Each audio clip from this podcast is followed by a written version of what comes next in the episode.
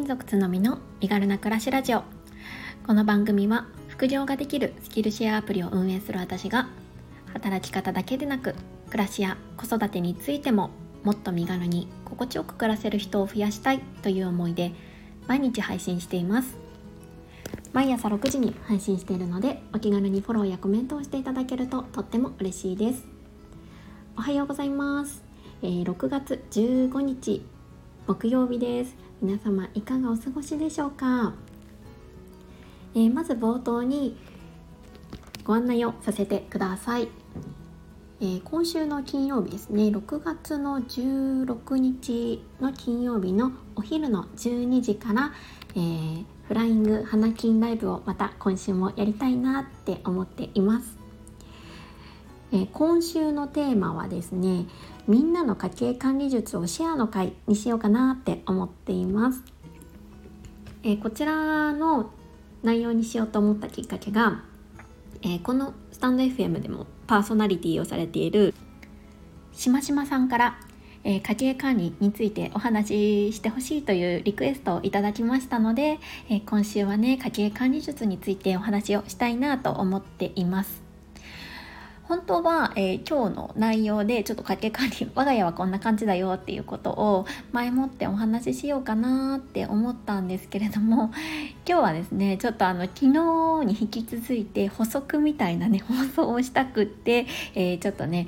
それについては、うんと、その私のね家計管理術については、えー、金曜日の朝にちょろっとお話をしたいなって思っています。で私のお話を聞いていただいた上で、えー、皆さんもねこんな感じでやってるよとか、えー、もしねこんなお悩みがあるんだけどっていうものがあれば、えー、ぜひ、えお話をしてくださると嬉しいななんて思っています。もちろん耳だけでの参加も大歓迎ですし、うんと直接ねお話ができるよっていう方はぜひぜひ手を挙げていただいて、えー、これの話題についてね家計管理について一緒にお話ができたら嬉しいなと思います。はい、よろしくお願いします。はい、えー、そんなこんなで今日の本題なんですけれども 今日はですね昨日配信をしました、えー、子育てが辛いあしんどいですねしんどいの正体といううんタイトルでねお話をさせていただきました。実はねこれ配信するのに結構勇気がいるというかてかそもそもあんまり上手に話せなくってうん撮り直ししようかななんて思っていたんですよね。なんですけどちょっと時間もないし2回目撮ったとて 上手にお話できるかわからないって思ったのでまあえいやって感じでね出したものになります。でまあ今日はね、まあ、補足みたいな、えー、内容をお話ししたいなって思っているんですよね。でちょっとね最近新たにフォローしてくださったリスナーさんもちらほらいらっしゃいましてそもそもねなんで私がこういう話をしてるのかっていうところをねちょっと昨日すっ飛ばしてお話ししていたなと思っていてまずそこからお話をしてで、まあ、この子育てがしんどいっていうう感じた際にじゃあどういう行動をしていけばいいのかっていうその先までねちょっとお話を今回したいなって思ったので、えー、配信をさせていただきます。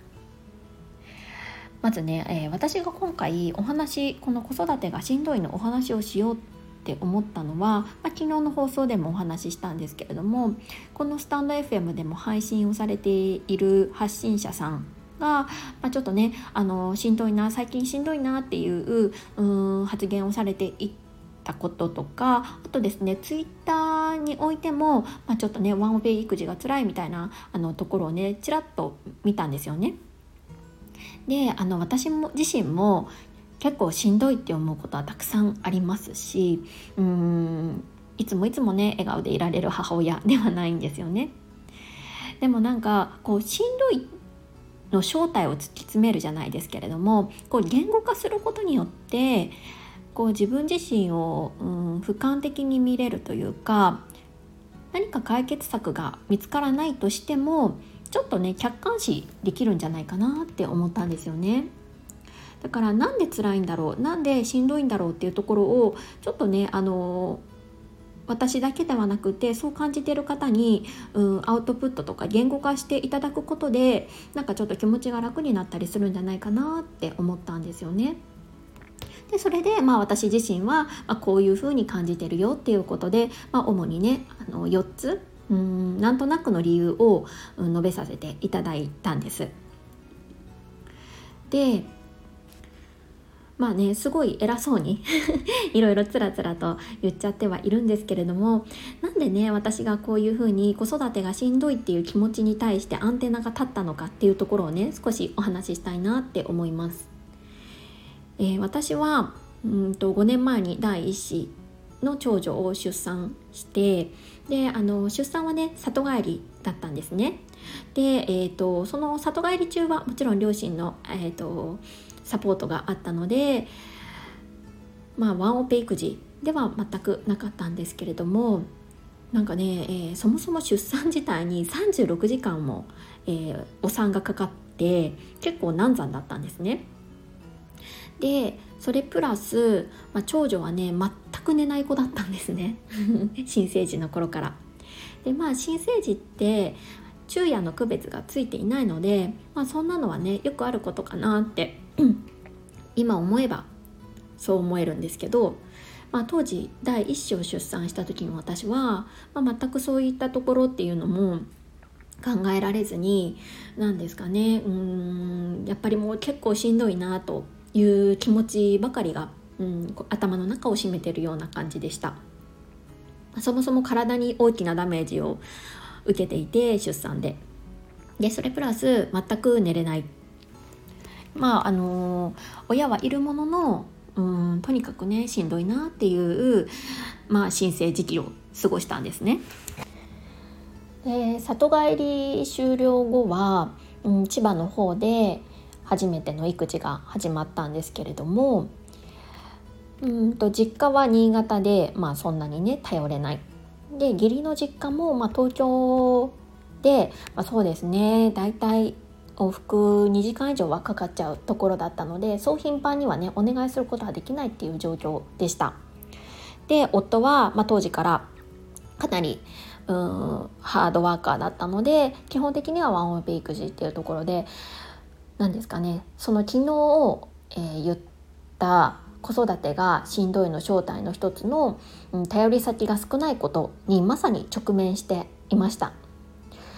で、まあ、体もね本調子じゃないずっと寝不足が続いて本調子じゃなくってうんと夜は全くほぼ眠れなくって一人で育児をしていたっていう状況だったので結構ね産後うつみたいな感じになっちゃったんですよね。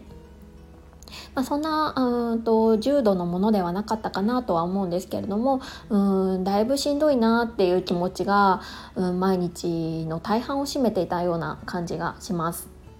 そうだからこそ私はなんかこのしんどいっていう気持ちと最初の方から割と向き合っていたなっていうふうに思うんですよね。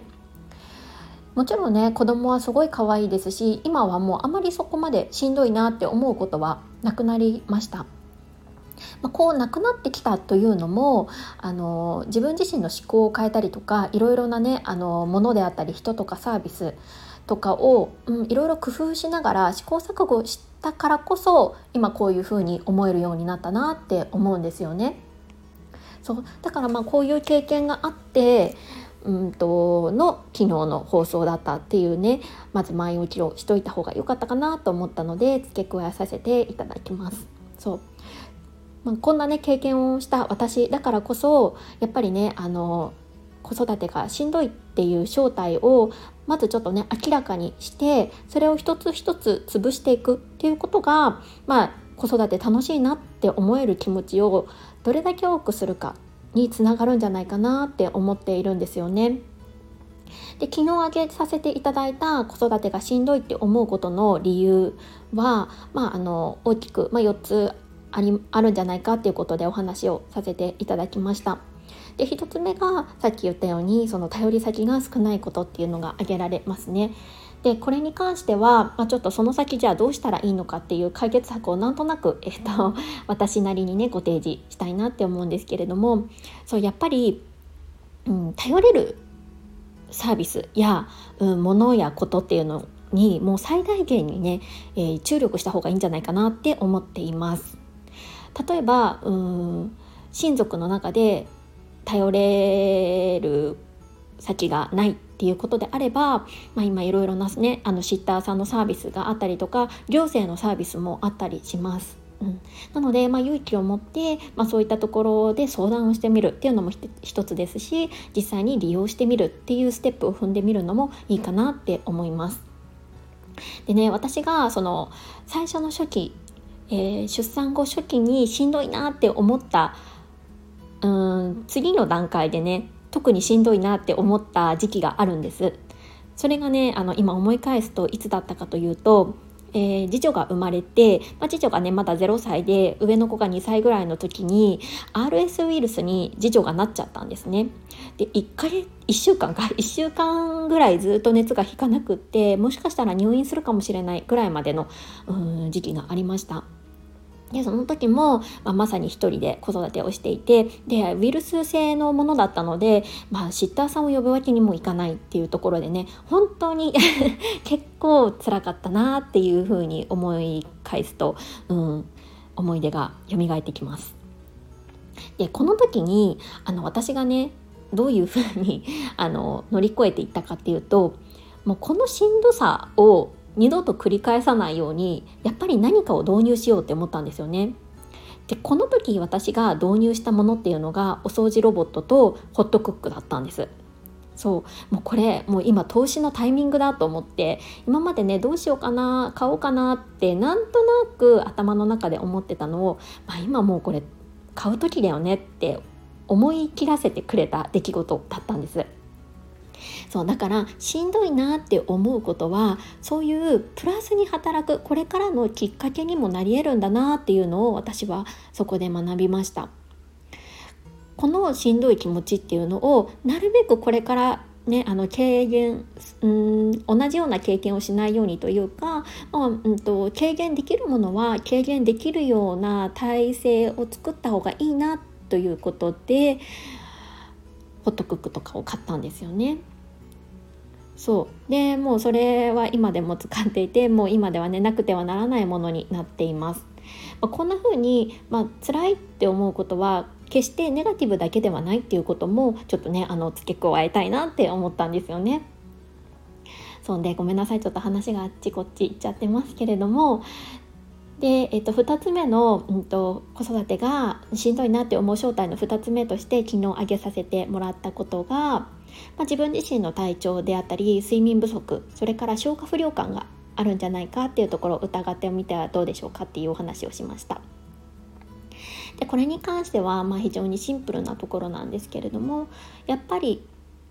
ちょっと自分の体が重いなとかうん睡眠が取れてないなっていう場合はやっぱりそこに集中するっていうことをした方がいいなって思っています。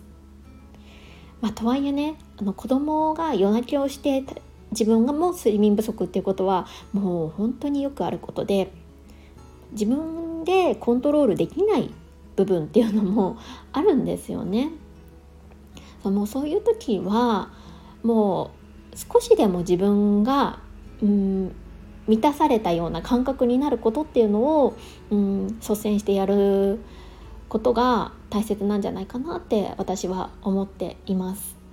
何か美味しいものを食べるでもいいしもうウーバーを使って あのもうご飯を作るのは休むとかでもいいですし、うん、いろいろ今はねできることもあるかなって思うんですよね。それから思いっきりやりたいって思ってることをやってみる時間を取るこれはパートナーとかそういう、周りの協力が必要な部分もあるかなとは思うんですけれどこれもね結構大切になってくるかなって思いました。で最後はですねあのしんどいっていうことを、まあ、言っちゃいけないんじゃないかっていう先入観、うん、これを、まあ、がまあその子育てがしんどい理由の一つに挙げられるんじゃないかなって思うっていうこともお話ししたんですよね。でこれに関しては、まあ、本当にしんどかったり辛かったらどんどん弱音を吐いていいんじゃないかなって私は思っています。やっぱり昨日の放送でも言ったんですけれどもうんどうしてもねこう子育てしんどいんですって他の人に言うのって勇気がいりますし、まあ、ましてやねこういう SNS っていろいろな考えを持たれている方もいるのでうん私自身はねこの放送すごいちょっと、うん、怖い部分もあるんですけど、まあ、でもそれでも、うん、声を出してみるそうすることで、まあ、自分自身もちょっと気持ちも軽くなることもありますしそれに賛同してくださる人っていうのは必ずいるんじゃないかなって思うんですよね。でそれを見聞きした人の誰かのまあ役に立つというかうーん助けになることもあるかなって思ったので、うん、これもね大切かなって思いました。いやもう15分も話しちゃった すいませんなんかもうちょっとねサクッとまとめたいなって思っていたんですけれども、えー、今日はね昨日の放送の補足っていったところでお話をさせていただきました。えー、子育てはねもうやめたいって思った時にやめたってできないところがまた あのしんどい部分ではあるかなって思うんですけれども、まあ、私もね、まあ、なるべく前向きにそしてまあ1秒でも幸せだなって感じる瞬間が長く続くような子育てをねしたいなって思っているんですよね。だからこそ、まあ、そのしんどいっていう気持ちに、まあ、正直に向き合っていきたいなって思いますしもし私の、まあ、こういう考えとかで、まあ、救われたよとかちょっと気持ちが楽になったよっていう方が一人でも増えたら、まあ、これだけね嬉しいことはないなって思ったので放送させていただきました。えここまで聞いてくださった皆さん本当にありがとうございます。え今日はですねちょっとお時間の関係上ここまでとさせていただきますが、